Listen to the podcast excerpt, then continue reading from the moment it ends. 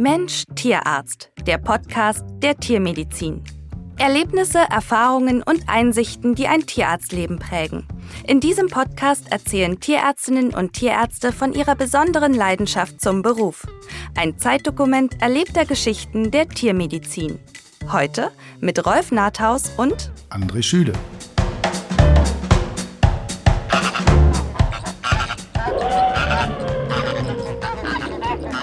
Wer jetzt denkt, ich glaube, ich bin im Zoo, liegt nicht ganz falsch. Zugegeben, Elefant, Löwe und Flamingo-Schar kommen aus der Konserve. Allerdings gab ein konstantes Flamingo-Gebrabbel tatsächlich die Hintergrundkulisse für mein Gespräch mit dem Zootierarzt Dr. André Schüle, der nicht nur seit 2003 im Berliner Zoologischen Garten arbeitet, sondern dort auch seit einigen Jahren mit seiner Familie wohnt. Kann man eine Berufslaufbahn als Zootierarzt planen, will ich wissen, und wie sieht ein typischer Arbeitsalltag aus?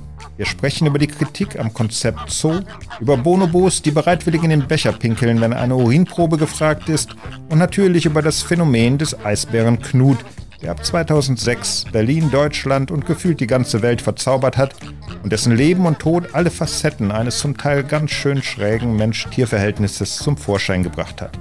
Mensch-Tierarzt begrüßt den Zootierarzt Dr. André Schüle.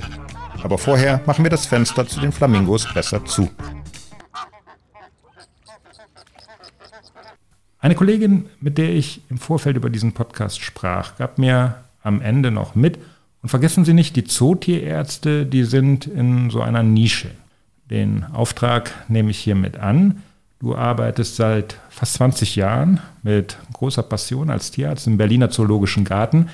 Hast du diese Laufbahn schon früh systematisch verfolgt oder ist das eine Position, auf die man nur durch Zufall und durch Fügung gerät?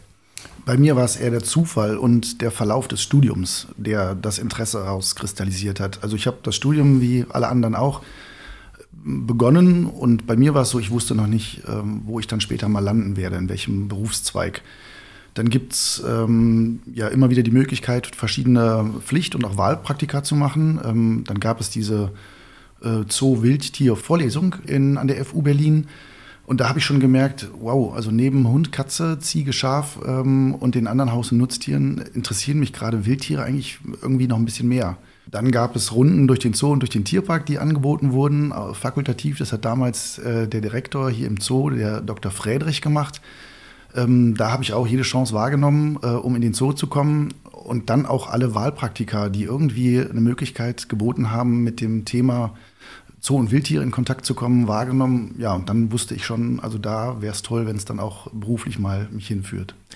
Ich gebe zu, dass ich immer die Einstellung, also bei gleichem Interesse, wenn ich es gehabt hätte, hätte ich mir trotzdem gedacht, ähm, ja, aber das werden nur so wenige. Wer landet schon im Zoo? Wer schafft das? Da sind Beziehungen erforderlich. Das hat dich nicht beeindruckt. Du hast es einfach durchgehalten.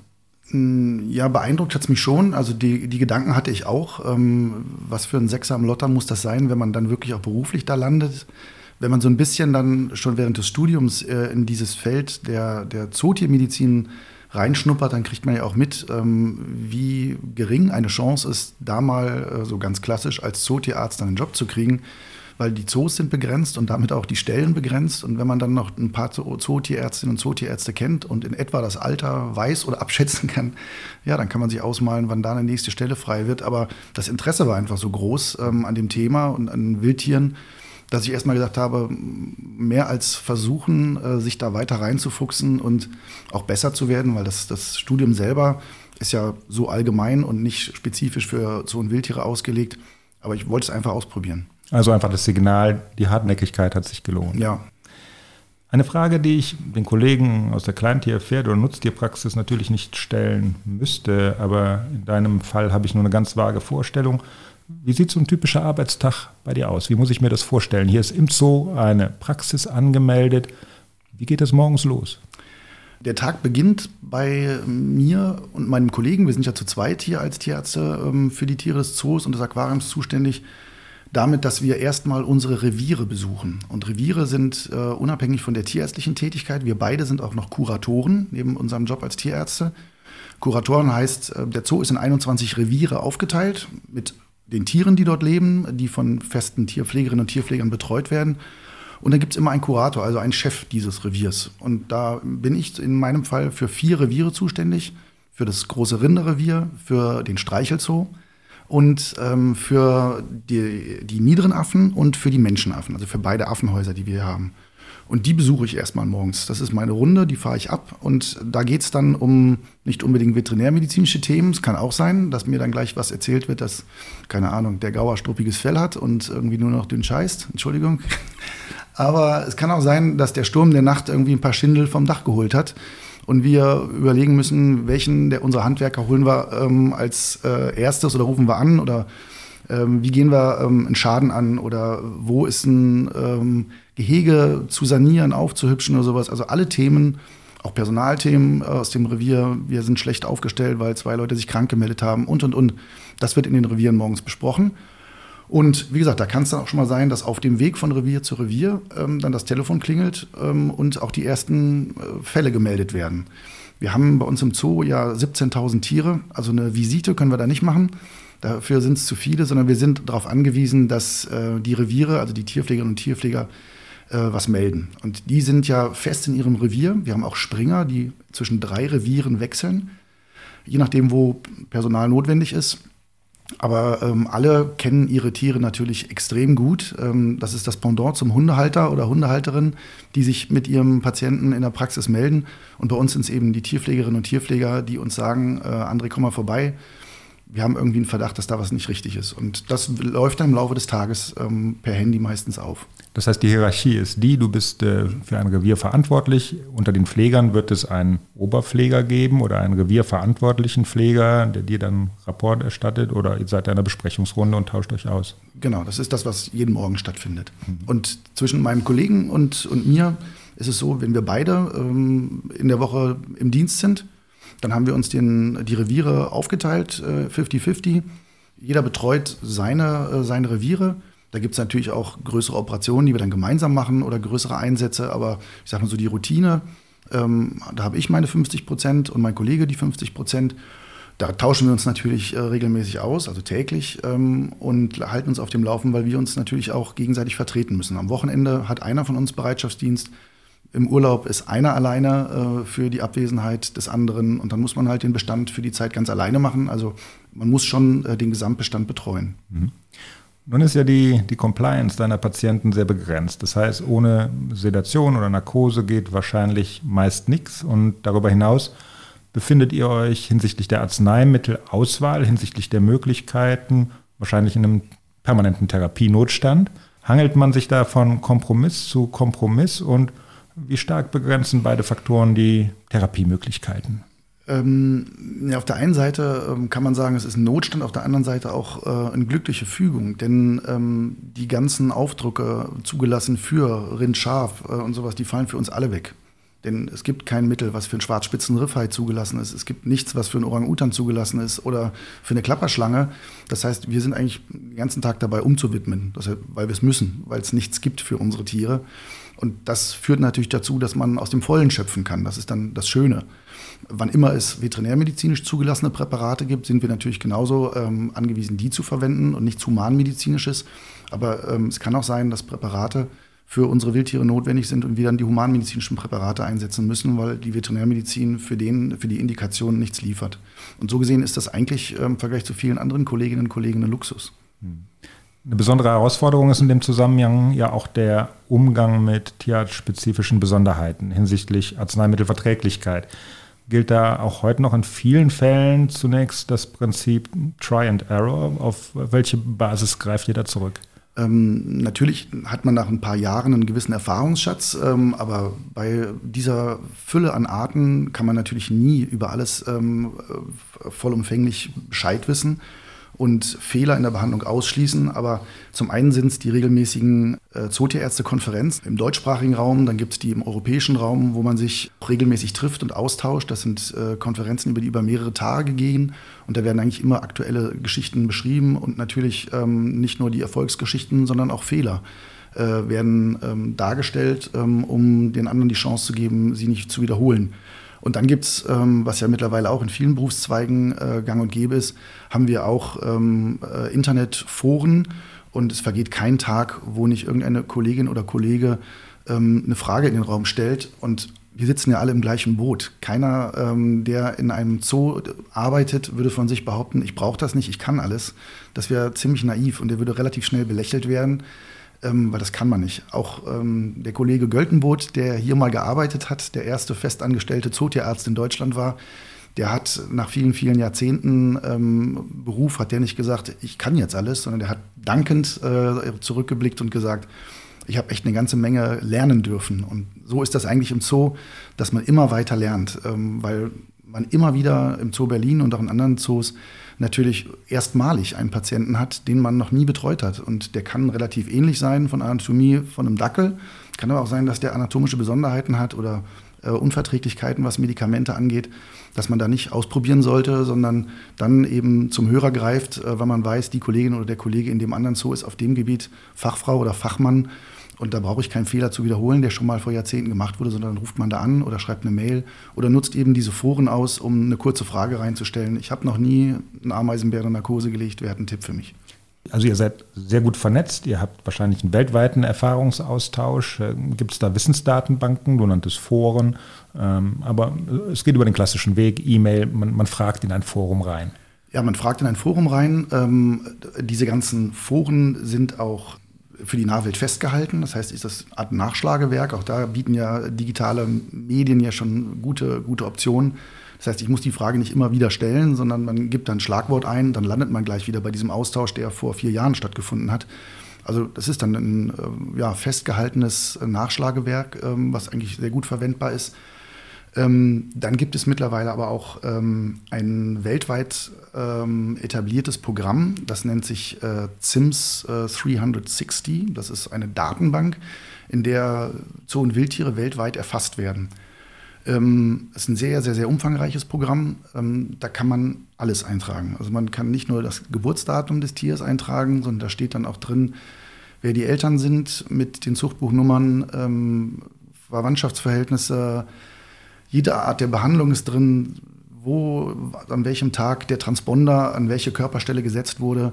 Und dieses große, sehr, sehr umfangreiche Programm gibt noch ein Unterprogramm ähm, und das sind äh, medizinische Daten. Das heißt, da kann man auch nachschauen, ich möchte mal großes Blutbild äh, von einem Ameisenbär sehen. Und dann sind alle Zoos, die dieses Programm nutzen und die ihre Daten da einpflegen, die haben dann ein großes Blutbild vom Ameisenbären. Dann steht dahinter, wie viele Datensätze das sind, also wie viele Ameisenbär-Daten sind da hinterlegt.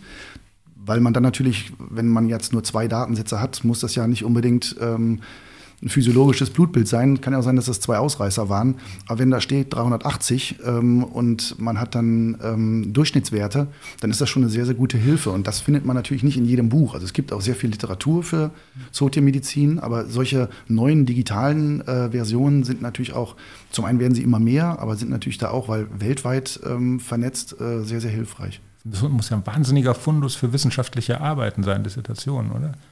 Ja, auch das, ja. Dem, dem nachzukommen, das alles auszuwerten.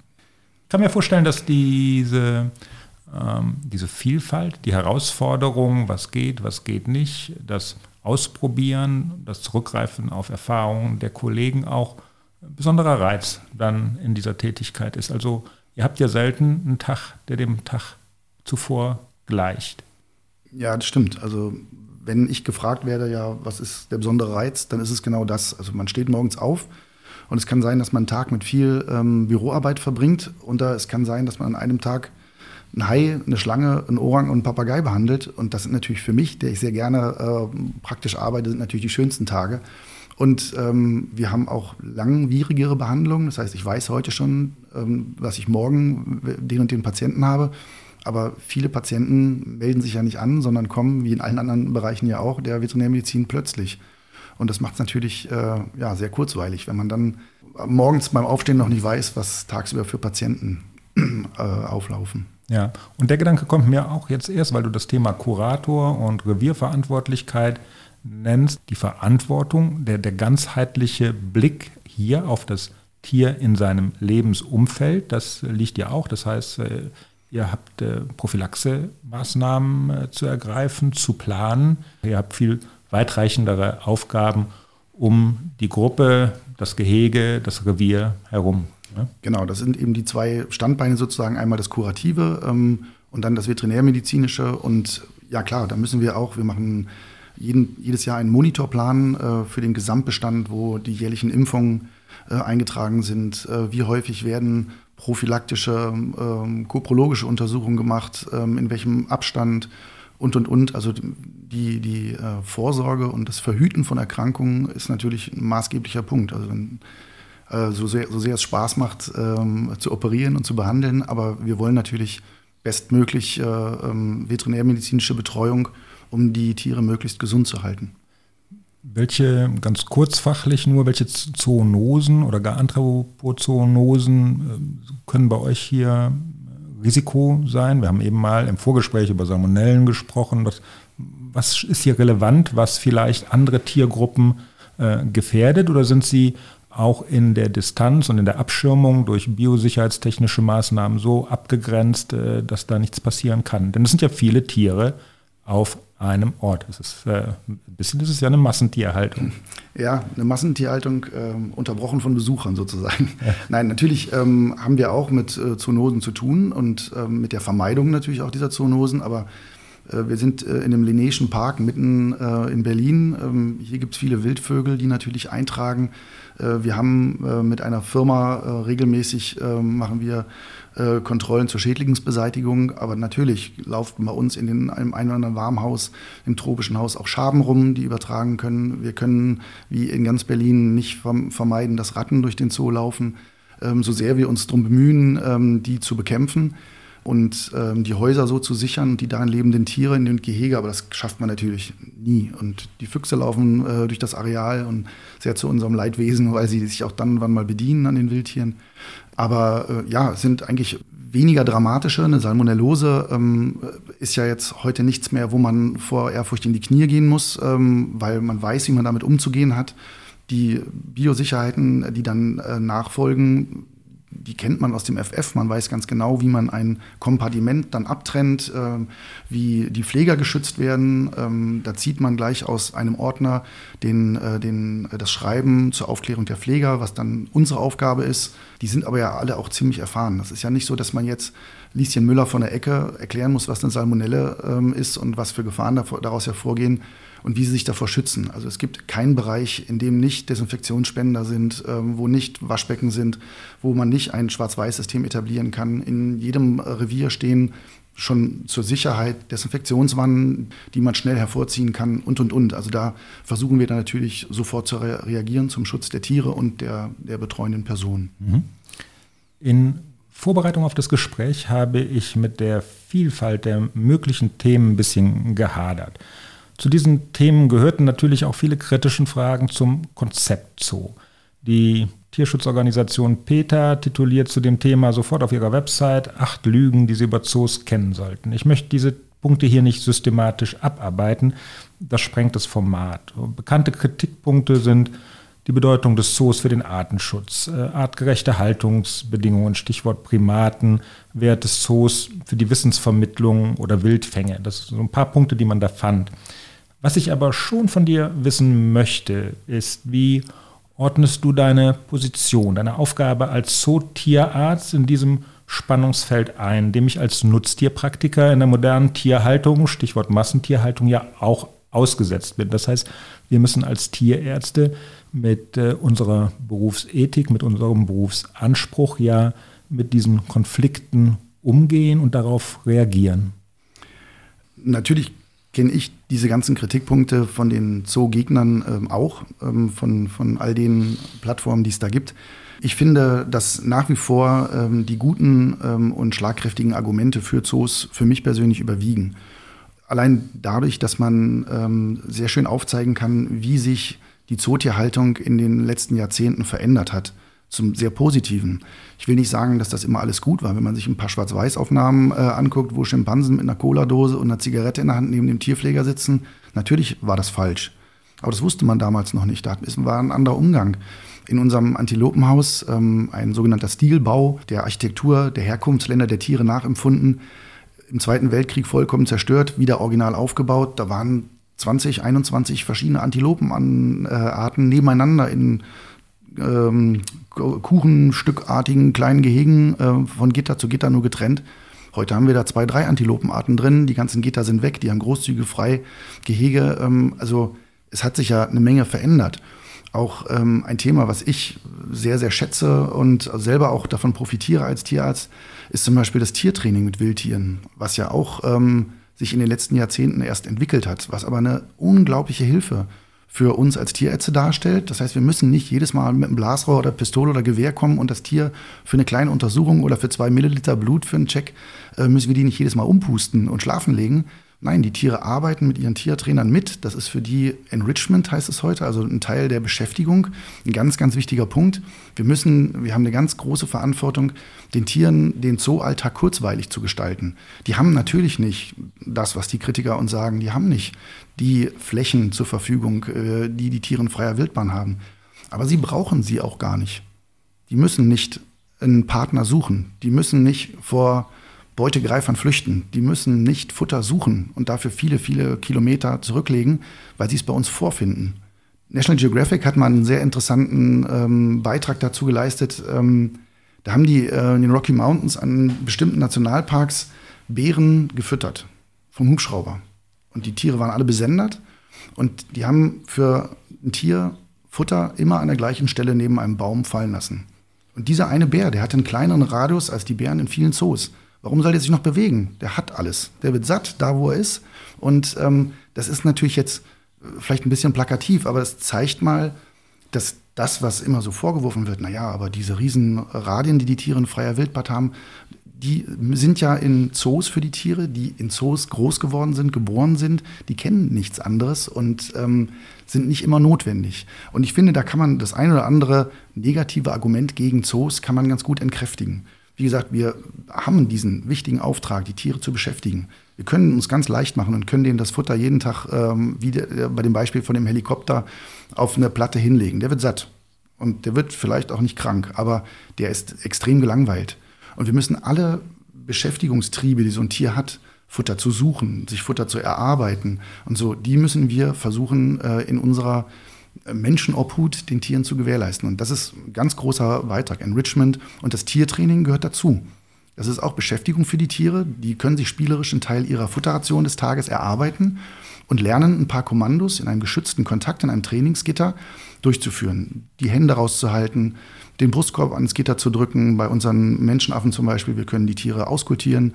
Ähm, die halten alle Gliedmaßen raus, die drehen sich um, halten den Hintern hin. Wir können die Rektaltemperatur nehmen.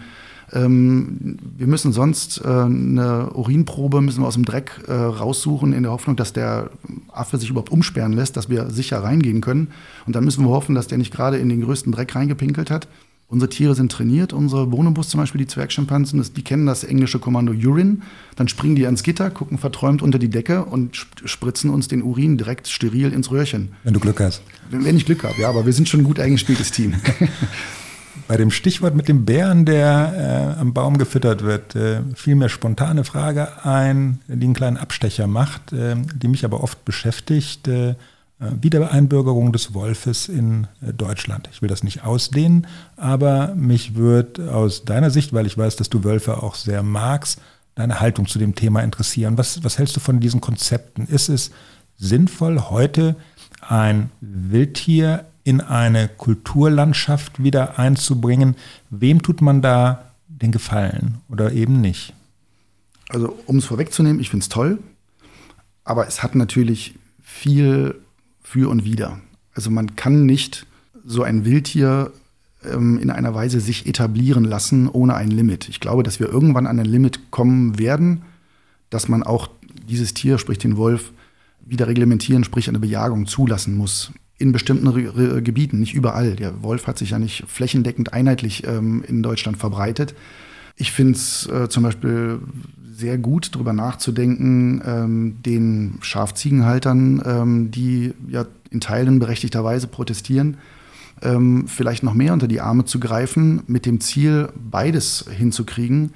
Die Schafhalter, sage ich jetzt mal, denen gerecht zu werden mit ihren Bedenken. Und da geht es ja in die Existenznot zum Teil. Genau, und es, es geht sogar noch um mehr, weil es ist nicht nur dem, dem Schafhirten geholfen, dass er das Geld für das Schaf wiederkriegt. Und ich fand diesen Ansatz bei einem Vortrag, bei dem ich mal äh, zuhören durfte, ganz äh, interessant. Der Schafhalter liebt sein Tier. Und dem geht es nicht nur darum, dass das Schaf einen Wert hat von der Summe X, äh, was der Wolf gerissen hat. Und selbst wenn er am nächsten Tag das Geld gleich wieder hat, das hieß ja zu Beginn, es dauert immer zu lange, bis, die, äh, bis der, der Verlust ausgeglichen wird und bis die Gelder dann geflossen sind. Aber daran liegt es gar nicht immer. Es liegt dem auch einfach daran, das war mein Schaf. Der ist mit der Herde verbunden, da genau. steht ein Zuchterfolg hinter. Das ist ja, das ist ja ein Konzept, das ist ja keine Vermehrung. Genau, ja. und deshalb finde ich zum Beispiel gut, dass man sagt, wir müssen vielleicht noch mehr Geld reinstecken in die Ausbildung von guten Hunden. Weil das äh, ist das, was ich immer wieder gehört habe, selber auch schon sehen durfte. Ein gut ausgebildeter äh, Hütehund äh, und ein Herdenschutzhund, da geht kein Wolf mehr ran. Aber die Ausbildung dauert lange, sie ist sehr teuer ähm, und so. Also da muss viel Geld fließen und auch Zeit dauert es natürlich, bis man jetzt einen gut ausgebildeten Kangal für seine Herde hat. Aber wenn man den hat, äh, dann braucht man auch keinen Elektrozaun, den man aufwendig mit seiner Schafherde mitwandern lassen muss, der sowieso kein Hindernis für einen Wolf darstellt. Wenn der will, springt er da drüber oder rennt einfach durch. Und vielleicht gibt es noch Möglichkeiten, dass sich beide Interessensgruppen, also die Befürworter des Wolfes und äh, die, die äh, Schafbefürworter, jetzt als ein Beispiel, doch noch irgendwie in der Mitte treffen können. Wir wechseln jetzt die Tierart vom Wolf zum Eisbären. 2006 bist du als Tierarzt des Eisbären Knud in die Medien gerückt. Ungewollt äh, zunächst mal. Was, was ist da eigentlich passiert? Was war das für, äh, für ein Hype? Ja, also passiert ist erstmal, dass die Eisbären zwei Jungtiere zur Welt gebracht hat und äh, kein Interesse hatte. Null. So wie immer versuchen wir natürlich erstmal der gewordenen Mutter Zeit zu geben. Weil unser Ziel ist immer, dass die Mütter ihre Jungtiere oder das Jungtier selber aufziehen. Also wir sind nicht scharf auf Handaufzuchten. Ganz im Gegenteil. Jetzt kann nach einer Geburt so ein Eisbär ziemlich schnell weg sein, so ein kleiner, weil die Mutter ihn einfach gefressen hat oder sich draufgesetzt hat oder ihn zerreißt. Ähm, die kann doch rumkauen und man weiß ganz genau, okay, das Jungtier hole ich jetzt da raus, um es schnell einzuschläfern, um Leiden zu, ver, äh, zu verhindern. In dem Fall war es aber so, dass die Mutter, die Tosca, überhaupt kein Interesse hat. Also weder Aggression gezeigt hat, noch irgendwas anderes, äh, noch Interesse, sich um die Jungtiere zu kümmern. Sie ist einfach immer drüber gelaufen, also mit einem großen Schritt drüber oder drumherum. Und ähm, ja, es verging eine Stunde und noch eine Stunde. Und irgendwann muss man sich dann entscheiden, versuche ich es noch, weil irgendwann sind die einfach ausgekühlt und man hat keine Chance mehr. Und der damalige Direktor, der Dr. Lange, hat ähm, dann, das haben wir nicht, habe ja nicht ich entschieden oder, oder die Tierpfleger, äh, dem haben wir nur die Situation geschildert und haben gesagt, also irgendwann müssen wir jetzt mal Daumen hoch oder runter sagen, denn also die Stimmen der Jungtiere werden leiser und die Rufe und dann hat er entschieden, nein, dann nehmt sie raus, was man ganz leicht machen konnte. Also die Mutter hat nicht mal geguckt, als wir mit dem Besenstiel die dann vorsichtig zum Gitterrand gezogen haben und mit der Hand reingegriffen und rausgeholt. Also eine gute Mutter hätte das natürlich versucht zu verhindern. Und das war dann der Startschuss für ähm, die Handaufzucht erst der beiden und der Bruder ist dann ja nach kurzer Zeit an einer ähm, Magen-Darm-Infektion verendet. Das geht ganz, ganz schnell. Und ähm, ja, mit Knut wurde es dann ähm, etwas langwieriger. Hätte man damals auch der Natur freien Lauf lassen können, wenn man von Natur spricht? Hätte man nicht auch sagen können, ähm, die Eisbärin verhält sich vielleicht nicht arttypisch. Du sagst, sie würden die Tiere normalerweise, die Jungtiere töten. Sie hier hat ignoriert ja, da, da, sieht man ja auch schon wieder das Spannungsfeld zwischen ähm, Eingreifen, ähm, tierschutzrechtliche Situationen lösen, das äh, Jungtier sieht dahin, bis es stirbt es war bestimmt auch eine Gewissensentscheidung. Wenn man bös ist, sagt man vielleicht, äh, hat man Knut äh, gezielt in die Handaufzucht gegeben, vermarktet und da ist eine Maschinerie angelaufen, die sich dann verselbstständigt hat. Also es war bestimmt eine Gewissensentscheidung in dem Moment. Ja, ist jedes Mal, wenn man vor der Frage steht, Handaufzucht ja oder nein, das ist jedes Mal, vor allen Dingen ist es eine individuelle Entscheidung mit diesem Tier oder mit diesen Tieren. Ähm, das hängt von der Art natürlich ein bisschen ab. Es gibt Tiere, da würde man nie auf die Idee kommen, das zu versuchen. Also ein rotes Riesenkänguru, männlich, macht man nicht, weil die werden so aggressiv, wenn sie auf den Menschen geprägt sind, ähm, dass das nur Unfälle zu Unfällen führt. dann weiß man, dass man dieses Tier ein paar Monate später einschläfern muss, aufgrund der Aggression. Da gibt es halt Beispiele, da weiß man Finger davon, ist keine Option. Ich muss korrigieren, dass wir bei der Entscheidung, die der Dr. Lange getroffen hat, ähm, die Handaufzucht zu versuchen, noch zu keiner Zeit an irgendwie Vermarktung oder sonst was gedacht haben. Das war nicht vorhersehbar, was nein, da passiert, ne? Das war überhaupt ja. nicht vorhersehbar. Äh, und ähm, die Chance, dass äh, einer oder beide durchkommen, ist auch sehr gering. Also so ein Eisbär, der ist ja wie so ein kleines Meerschweinchen. Die sind schon sehr, sehr anfällig für jegliche Art der Infektionen. Und also das war einfach nur mal, komm, wir versuchen's. Mhm. Vielleicht gelingt es uns, vielleicht kommt einer durch, aber da hat noch keiner dran gedacht, wie nennen wir den, wer wird der Pate, ähm, wie viele Fernsehstationen laden wir ein äh, oder werden sich anmelden. Das wusste keiner. Das ist alles erst viel, viel später gekommen. Das ist nachvollziehbar. Ist, ist so ein Fall einmalig gewesen auf der Welt mit einem Eisbären oder gab es das schon vergleichbar, dieses Verhalten des Muttertieres und dann diese Entscheidung zur Handaufzucht? Ja, das gab schon mehrfach. Das gab schon mehrfach. Auch, dass, dass ich jetzt gesagt habe, das Tier war unverletzt oder so, das ist jetzt kein, kein Fehlverhalten der Mutter. Fehlverhalten ist, dass es nicht angenommen hat, aber es ist nicht immer zwingend, dass sie es dann zerbeißt oder tötet. Also das einfach ignorieren kann auch ein, ein Verhalten sein. Also das ist jetzt nicht ein besonders negatives Verhalten, sondern es zeigt einfach die Unerfahrenheit der Mutter und die hat einfach ja, sich nicht drum gekümmert. Aber das kommt auch in freier Wildbahn vor. Die was dann passiert ist, dieser Besucheransturm, der Presserummel, das hat sich natürlich wechselseitig äh, hochgeschaukelt. Was haben die Menschen in dem Eisbären gesehen oder sehen wollen? Du warst ja ganz nah an den Besuchern, ähm, hast Reaktionen bekommen. Also diese Frage, wie, wie, ist das entstanden, ist eine der häufigsten rund um das Thema Knut. Äh, häufig wird gefragt, wie habt ihr das hingekriegt? Und das haben wir nicht hingekriegt, sondern es hat sich einfach entwickelt. Also Ganz viele äh, Medienvertreter haben gefragt, wir wollen doch mal in den Raum, wo der Brutapparat steht. Können wir da mal filmen? Können wir Fotos machen? Dürfen wir da rein? Und da haben wir kategorisch gesagt, nein, da kommt keiner rein. Da ist nur eine Handvoll Leute, nämlich die, die notwendig sind, das Tier zu betreuen. Wir haben einfach versucht, äh, zu dem Zeitpunkt das nachzuempfinden, was das Jungtier sonst auch durchlebt, wenn es bei der Mutter ist, nämlich Ruhe, Dunkelheit, Abgeschiedenheit in einer Schneeeishöhle und wollten natürlich auch möglichst wenig Leute da reinlassen äh, und ran an das Tier äh, oder in die Nähe, um mögliche Infektionen zu verhindern. Und dann kam irgendwann, äh, nach all den Absagen Richtung Medienvertreter, kam dann ähm, hier in Berlin der Rundfunk Berlin-Brandenburg auf die Idee, okay, akzeptieren wir, aber dann können wir doch euch eine Kamera äh, bringen, einmal die Woche. Und der Schüler ist doch der betreuende Tierarzt, der geht doch sowieso jeden Tag hin. Dann kann der uns doch am Freitag äh, immer so ein kleines Best-of-Filmchen drehen und äh, wir holen die dann mittags ab, die Kamera, und dann können wir gleich ein Interview mit ihm führen, was es so Neues gibt aus der letzten Woche. Und ähm, das hat unser Direktor dann abgenickt. Ähm, ich habe dann von einem der Profi-Kameramänner eine, einen Crashkurs in Umgang mit der HD-Kamera bekommen. Ja, und dann habe ich immer morgens die Kamera in der Verwaltung ähm, bekommen, meinen Job gemacht und nachher noch kurz erzählt, was es Neues gab und die Bilder, die ich selber gedreht habe, dann so ein bisschen kommentiert. Und ich glaube, dass das der Startschuss war, weil dann der RBB exklusiv diese Bilder am gleichen Abend ähm, gesendet hat und am nächsten Tag es allen anderen Medien zur Verfügung gestellt hat. Das heißt, die Exklusivität hatten die und dann durften alle anderen äh, das ähm, äh, Material verwenden. Und ich glaube, die Tatsache, so einen heranwachsenden süßen Eisbären von Anfang an zu sehen, wo man ihn ja sonst nie sieht, weil der ist ja normalerweise in der Höhle.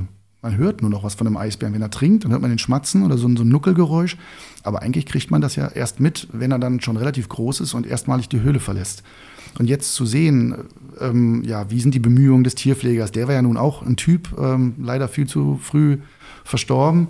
Äh, und diese Kombination, dieser bärtige, urige Typ, äh, der sich um so ein kleines, zerbrechliches Wesen kümmert und mit der Flasche ernährt, der dann später mit seiner kernigen Art mit ihm zusammen in den Wassergraben baden gegangen ist und so. Ich glaube, da hat sich einfach so ein Dream-Team entwickelt, die beiden zusammen. Und die Leute hatten einfach Spaß daran, äh, teilzuhaben. Und das in Kombination zu einer Zeit, wo sehr viel Negatives durch die Presse ging. Das war eine Zeit von, von Kriegen, von äh, Kriegswirren an vielen Ecken. Wenn man da die Nachrichten angemacht hat, dann war außer Knut nicht viel Schönes da. Und vielleicht ist das auch mit ein Teil gewesen, dass die Leute einfach Bock hatten auf Deutsch, schöne Bilder zu sehen und mal den Kopf frei zu kriegen von dem vielen Negativen, was sonst so durch die Presse und durch die Nachrichten ging. Es hätte vielleicht unter anderen Rahmenbedingungen ganz anders sein können. Wobei natürlich die äh, wöchentlichen Filmaufnahmen und äh, der Bericht von Papa André dann äh, einiges dazu beigetragen hat. Äh, glaubst du nicht trotzdem, dass Phänomene wie Knut die Entfremdung der Menschen in so einer Stadt wie Berlin äh, von der Natur eher fördert? Wie gehen die Menschen damit um? Äh, was, was nehmen die daraus mit? Das, was sich dann mit Knut entwickelt hat und dieser, dieser Hype, war ja ein extremer Hype ähm, der Massen, die ähm, sich nur noch um dieses eine Thema ähm, gekümmert haben und daran interessiert haben. Das hat uns alle echt schon ein bisschen die Ohren schlackern lassen. Denn hier sind ja morgens, wenn einem neuen der Zoo aufgemacht hat, sind Massen vor den Eingängen gestanden und die Tür wurde den Kontrolleuren mehr oder weniger aufgedrückt, wenn die das Schloss äh, geöffnet haben. Und dann sind die gerannt vorbei an Elefanten, Tigern, Löwen, Okapis, ähm, an allem, was wir an tollen, faszinierenden Tierarten haben. Um in der ersten Reihe zu stehen. Um in der ersten Reihe zu stehen, ähm, um dann von Security, die wir anstellen mussten, weil wir konnten das selber gar nicht mehr beherrschen, dann fünf Minuten Zeit zu haben, in einem Block von ähm, Menschen vor das Gehege geführt zu werden, wo sie dann fünf Minuten oder weniger, je nachdem wie voll es war, äh, ein paar Fotos zu machen, zu schreien, zu kreischen und dann wieder aus dieser, diesem Areal mit sanftem Druck der Security-Leute rausgebeten wurden und dann sind die nach Hause gegangen. Die haben sich für nichts anderes interessiert. Da konnten wir die faszinierendsten Tiere, auch Geburten. Da ist daneben an ist ein, ein kleiner äh, äh, Schwarzbär geboren. Da sind alle dran vorbeigegangen. Der war halt schwarz, der war nicht weiß und war nicht Knut. Und das war etwas, wo wir uns dann wirklich schon an den Kopf gepackt haben. Wenn man jetzt so wie wir, die wir hier arbeiten, natürlich die Vielfalt der Arten so schätzt äh, und mit denen umgehen zu dürfen und sie zu betreuen. Und wenn dann sich alles nur noch so auf ein Tier und auf das Baden und den Sprung von dem Eisbären, von dem Felsen in das Wasser und der Pfleger springt hinterher, das war schon ein bisschen, ein bisschen komisch. Und da muss man natürlich sagen, wie gesagt, wir haben das nicht gesteuert oder nicht, nicht gewollt, dass sowas passiert. Wir mussten es dann nur irgendwie managen und haben dann ja auch diese Zeit versucht zu nutzen auf Eisbären, die Bedrohung der Eisbären in freier Wildbahn. Das war ja auch, das kam ja auch da parallel zu Knut ähm, auch so auf. Und nicht ohne Grund hat der damalige Umweltminister, der Sigmar Gabriel, war ja Pate. Ähm, und äh, hat ihn so als Symbolfigur für Klimawandel und so dann auch verwendet, so dass wir sagen konnten, ja, der hat auch noch einen guten Job. Äh, neben der Tatsache, dass er Leuten eine Freude macht, die hier äh, sich ihn als süßen Eisbären mit Kindchenschema anschauen, aber er erfüllt auch noch einen Job für seine bedrohten ähm, Artgenossen in freier Wildbahn. Und das war natürlich dann wieder ganz gut, wenn man das dann auch verwenden kann, sage ich jetzt bewusst verwenden im positiven Sinne. Ob es zu einer Entfremdung ähm, jetzt runtergebrochen auf das Thema Wildtier geführt hat. Das war in der Zeit wahrscheinlich äh, eine Phase, wo das ein bisschen skurril war, aber. Es wurde mir ganz viel Menschliches dann auch genau, reingelegt. Genau, ne? und das ist vielleicht auch in einer Stadt wie Berlin speziell. Also die Berliner sind im positiven Sinne verrückt, was die Zootiere angeht. Von Zoo und Tierpark wenn hier ein Gorilla auf die Welt kommt, dann heißt es nicht, der Zoo Berlin hat einen Gorilla, sondern dann steht in der Zeitung, wir haben einen Gorilla. Wir sind Papst. Äh, genau, ja, so ungefähr. Wir, wir haben einen Gorilla und das ist unser Baby. Oder wir hatten einen, ähm, einen kleinen Orang, dann war unsere Rike. Und ja, das geht ganz schnell. Also da sind die Berliner sind fanat in ihre Tiere aus dem Zoo Berlin und aus dem Tierpark. Und diese Fanatheit oder diese Anhänglichkeit äh, hat sich ja dann auch nachher deutlich in der Trauer wiederum gezeigt, äh, als äh, Knut äh, gestorben ist. Ja, und da muss ich dann sagen, ähm, Verständnis für ein Interesse am Tier schön und gut. Aber wenn dann Grenze niedergelegt wurden und die Leute heulend an den Gehegen standen und das, auch diese Trauer äh, hat sich ja über Monate gezogen und das war ein Blumenmeer, also wenn man jetzt böse sagt, konnte man es so ein bisschen vergleichen wie vor dem Buckingham Palace, als Lady Di äh, verunfallt war.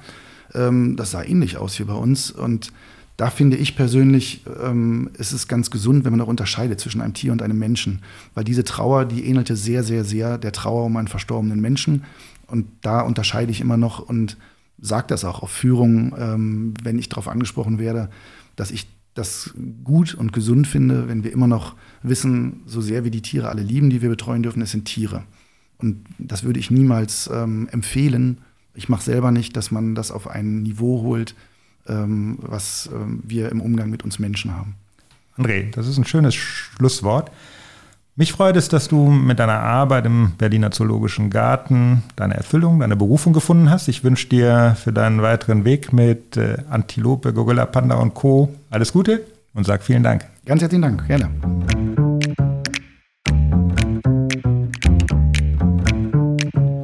Das war Mensch Tierarzt, der Podcast der Tiermedizin.